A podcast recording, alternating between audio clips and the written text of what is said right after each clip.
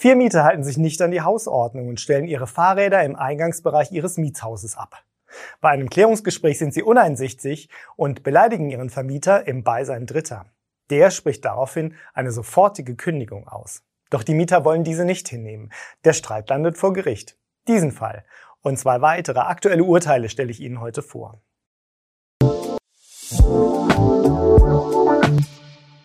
Seit 2006 lebten die vier Mieter in einer Wohnung im oberbayerischen Landkreis München. In der Hausordnung, an die sich jeder Mietende zu halten hat, ist geregelt, dass das Abstellen von Gegenständen im Treppenhaus der Einwilligung des Vermieters bedarf. Zwei Personen der besagten Mietergemeinschaft interessierte das herzlich wenig. Sie stellten ihre Fahrräder im Eingangsbereich ab. Es störte sie überhaupt nicht, dass die in der Wohnung unter ihnen wohnende Familie mit ihrem Kinderwagen dort nicht mehr durchkam.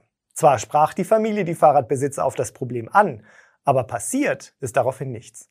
Also holten sie sich Unterstützung durch den Vermieter. Gemeinsam gingen sie zu der Wohnung der Fahrradbesitzer.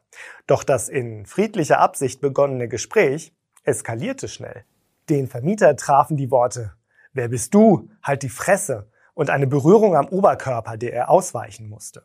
Die Reaktion ließ nicht lange auf sich warten. Es folgte eine Strafanzeige sowie die außerordentliche und fristlose Kündigung des Mietverhältnisses.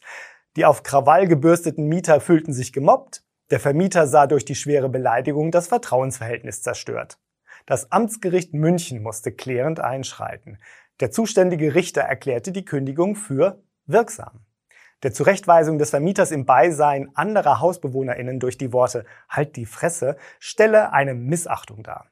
Noch schwerwiegender sei die Tatsache, dass die Beleidigung von einer Tätlichkeit flankiert war, die zugleich nötigenden Charakter habe. Kurz und bündig, laut Amtsgericht München gelte der Grundsatz, dass durch eine schwere Beleidigung das für die Vertragserfüllung unerlässliche Vertrauen zerstört werde. In solch einem Fall kann auf eine Abmahnung verzichtet werden. Doch dieses Urteil ist nicht rechtskräftig. Vermieten Sie Ihre Wohnung oder Haus und suchen dringend die richtigen MieterInnen? Schalten Sie auf ImmoScout24 kostenlos Ihre Anzeige und profitieren Sie von unserer großen Nachfrage. Kommen wir zum nächsten Urteil. Die Mieterin einer Einzimmerwohnung in Berlin-Mitte klagte vor dem Amtsgericht. Sie forderte von ihrem Vermieter die Zahlung von Schadenersatz. Der Vermieter hatte ihrem Wunsch auf Untervermietung nicht zugestimmt. Die RichterInnen wiesen ihre Klage ab. Doch die Untervermietungswillige ließ nicht locker. Allerdings ohne Erfolg, denn das Landgericht Berlin stellte sich hinter die Entscheidung der AmtsrichterInnen. Der Mieterin stehe keinerlei Schadenersatz zu, da ihr Vermieter nicht verpflichtet gewesen sei, der Untervermietung zuzustimmen. Ihrem Antrag haben Angaben zum räumlichen Überlassungskonzept gefehlt. Er erfüllte daher nicht die notwendigen Anforderungen. Das Landgericht wies darauf hin, dass ein Anspruch auf Erlaubniserteilung ausscheide, wenn nur eine räumlich nicht näher beschränkte Untervermietung verlangt werde. Das gelte ebenfalls im Falle der abstrakten Beschränkung der Anfrage auf die Überlassung eines bloßen Teils der Mietsache, wenn dieser nicht konkret und nachvollziehbar bezeichnet wird, obwohl die Möglichkeit zur lediglich teilweisen Überlassung der Mietsache wegen der Raumanzahl oder des Schnitts fern liegt oder sogar als ausgeschlossen erscheint. Übrigens, es ist höchstrichterlich noch ungeklärt, ob laut 553 Absatz 1 BGB die teilweise Gebrauchsüberlassung einer Einzimmerwohnung überhaupt zu gestatten sei. Im dritten Fall geht es um eine Modernisierung. Die Klage einer Frau aus Düsseldorf schaffte es bis zum Bundesgerichtshof.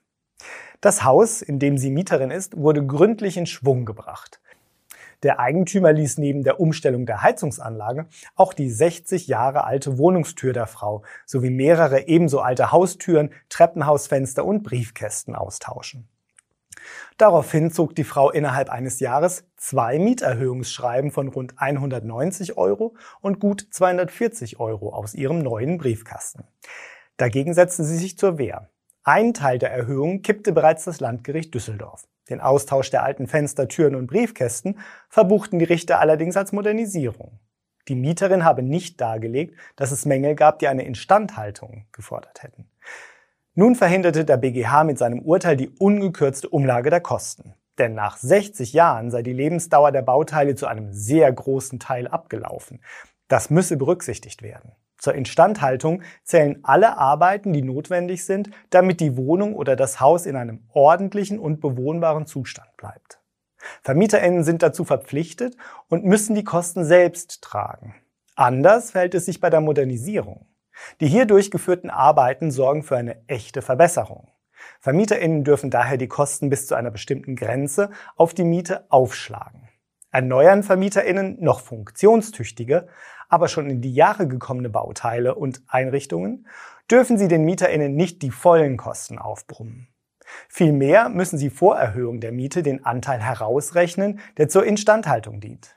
Anderenfalls, so die RichterInnen des Bundesgerichtshofs, würden VermieterInnen die Möglichkeit eröffnet, Kosten, die ohnehin in naher Zukunft auf sie zukämen, auf die MieterInnen abzuwälzen. Und damit sind wir am Ende der ImmoScout24 Vermieter News im Mai. Die ausführlichen Fälle finden Sie auch in den Beschreibungen. Wenn Ihnen unser Beitrag gefällt, schenken Sie uns einen Daumen hoch und abonnieren Sie unseren Kanal. Vielen Dank für Ihr Interesse und bis zum nächsten Mal.